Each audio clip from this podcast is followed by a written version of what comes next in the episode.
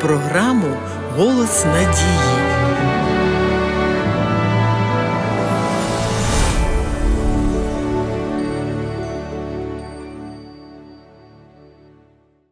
Хто з нас не знайомий зі своїм внутрішнім голосом, званим совістю, яка то звинувачує нас зсередини і гнітить, то дарує відчуття радості і задоволення.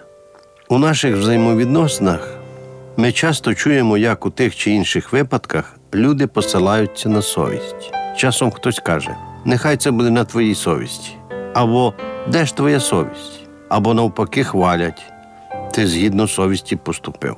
Насамперед визначимося, що таке совість. Основою совісті є любов. Втрата совісті це втрата любові з усіма супутніми наслідками. А оскільки джерелом любові є Бог, тому такий його дарунок, як совість, має застерігати людину від якихось збочень на її земному шляху. Головне призначення совісті здатність розрізняти добро і зло, при цьому спонукуючи людину робити усвідомлений вибір на користь добра. Втрата совісті робить людину бездуховною. Ми неодноразово спостерігаємо, що деякі, щоб прокласти собі дорогу в житті, забувають про совість і йдуть по головах заради досягнення своєї мети. Чи не припускаєте ви, що, можливо, такими людьми рухає страх через те, що інші можуть їх випередити, що іншим дістануться привілеї, які могли б належати не комусь, а їм? І чи не саме це робить їх невпевненими у завтрашньому дні? І тоді страх починає домінувати. Посилення страху веде до посилення жорстокості та придушення любові, людяності, совісті. Тому такий стан може призвести до страшних наслідків, про які людина може і не усвідомлювати. У першу чергу псується характер. Якщо ця людина знаходиться ще й на відповідальній посаді, то безумовно вплив недоліків розповсюдиться значно далі її кабінету. Це ніби кола на воді. Чим більший камінь вкинеш у ставок, тим ширше хвилі сягають. Куди не кинь сьогодні погляд, в яку сферу життя не заглянь, скрізь ми побачимо великі або малі переступи, переступи через свою совість, корупція, використання службового положення у корисливих цілях, брехня і все заради збагачення. Здається, дарем не існують десятки юридичних законів, покликаних зупинити цей вал беззаконня. Хтось прислухається голосу совісті, а хтось її не слухає. Можна присвятити своє життя справам добра, а можна справам зла. Залежно від цього свідомого вибору формується і напрямок усього життя. Як добре про це сказано в Євангелії. Кожне дерево добре родить добрі плоди, а погане дерево родить і плоди лихі. Не може дерево добре приносити плоди погані, ні дерево погане приносити добрих плодів. Можна жити проти совісті, уклавши з нею договір на мовчання і невтручання. Тільки потрібно пам'ятати, що говорить Христос про неминучий результат такого життя. Усяке ж дерево, що доброго плоду не родить, зрубують та вогонь кидають. Совість нам дана для підтримки рівноваги, що відповідає за правильність світосприйняття. Якщо совість чиста, то й сон буде спокійним. Пам'ятаймо, що совість бізнесу має бути підмогою, а не перешкодою. Біблія говорить про те, що Бог, рятуючи людину від гріха, пробуджує її совість, звертаючи увагу на моральні норми свого святого закону. Апостол Павло так описує дію совісті у деяких язичників, які не знають закон Божий.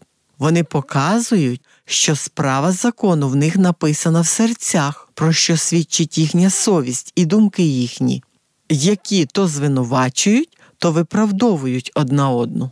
Совість є вищий моральний духовний закон, що рухає людиною, що спонукає її рівнятися на Господа. Совість перешкоджає людині здійснювати погані вчинки, викриває їх, якщо ці вчинки скоєні, спонукує до покаяння і навернення до Бога. Варто пам'ятати, що якщо людина не поважає саму себе, не бореться за свою честь, не діє по совісті, значить вона не поважає так само і інших. Совість не мовчить, сама по собі вона ніколи не замовкає, і вона є у кожного. Просто люди переступають через неї і з роками вчаться ігнорувати її, знаходять виправдання власних дій, починають у ці виправдання вірити або глушать докори сумління будь-яким способом, роботою, алкоголем, навіть благодійністю чи здійсненням якихось ритуалів. Будь-яка людина, що здійснила вчинок проти своєї совісті, потребує спокути. Такою є наша природа. І часто люди страждають від її докорів. Виникає питання: навіщо ж так мучити себе, якщо можна відразу слухатися совісті?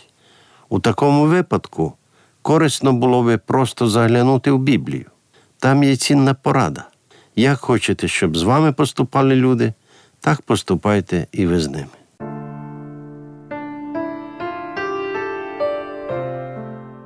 Шановні слухачі, ця тема досить актуальна в наш час, і якщо у вас виникли якісь запитання, будь ласка, зателефонуйте нам з будь-якого мобільного оператора безкоштовно за номером 0800 30 20 20. Чекаємо на ваші дзвінки. Святе письмо закликає людину берегти свою моральну чистоту. Над усе, що лише стережеться, серце своє стережи, бо з нього походить життя, сказано у книзі приповістей. Однак з Біблії ми також дізнаємося і про те, що усі зрішили і позбавлені слави Божої. Отже, усі ми є грішниками, які заплямували свою совість гріхом. То як же нам бути? Невже ми навіки приречені? Господь Бог, що дав совість, підказує нам, як можна її зцілити. Коли ми свої гріхи визнаємо, то Він вірний та праведний, щоб гріхи нам простити та очистити нас від неправди всілякої. Завдяки Голговській жертві Христа ми можемо отримати прощення у Господа. Звичайно, якщо визнаємо заслуги Христа та звертаємося до Нього за прощенням. У такому випадку грішник, що кається, не тільки отримує прощення, але разом з цим відбувається і очищення його совісті. Тільки Ісус Христос є шляхом до повного очищення совісті. Тих, хто щирим покаянням залишає свої гріхи перед Богом з наміром змінити своє життя на краще, Господь прощає заради тієї очисної жертви за гріхи, яку Він сам здійснив на Христі. Не існує іншого засобу для очищення від гріха. Жодна релігія, жодна духовна практика не зможе очистити наше сумління від порочних справ, крім одного святої крові Ісуса Христа. До совісті безумовно потрібно прислухатися, але щоб голос совісті не сплутати з іншими голосами, щоб совість підказувала нам вірний шлях, потрібно дотримуватися заповідей Господніх. Якщо ви мене любите, мої заповіді зберігайте, казав Христос. Розглянемо невелику біблійну розповідь про людину на ім'я Закхей. Він мешкав у Єрихоні, служив головним збирачем податків і був багатий. Його багатство, як він сам зізнався, було нажито зайвим вимаганням. Чи мучила Закхея совість, чи засуджувала за несправедливі справи? Якщо й засуджувала, то він, судячи з усього, до неї не прислухався. Читаємо у Євангелії від Луки.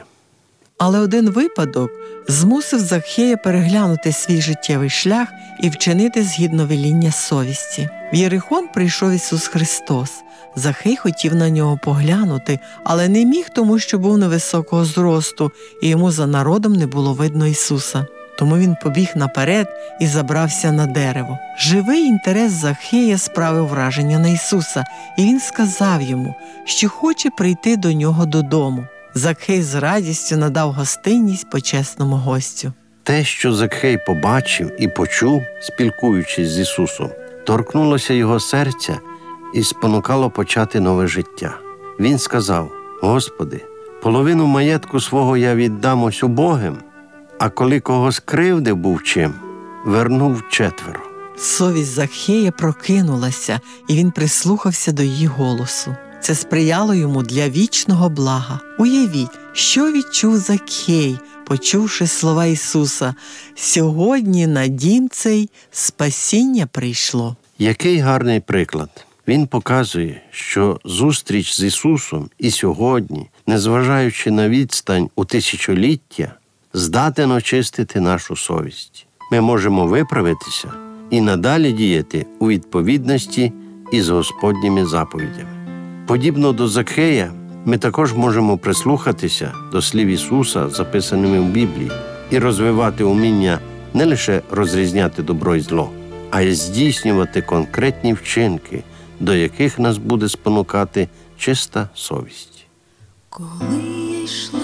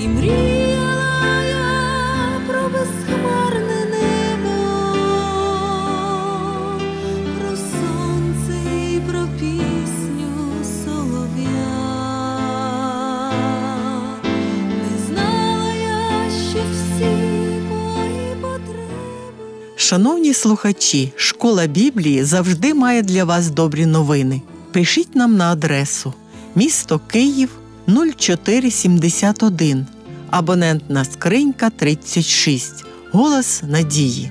Або дзвоніть нам на безкоштовну гарячу лінію з будь-якого мобільного оператора за номером 0800 30 20 20. Чекаємо на ваші дзвінки.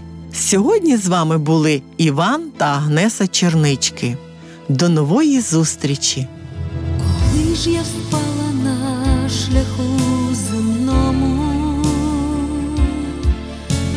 сама піднятись більше не змогла,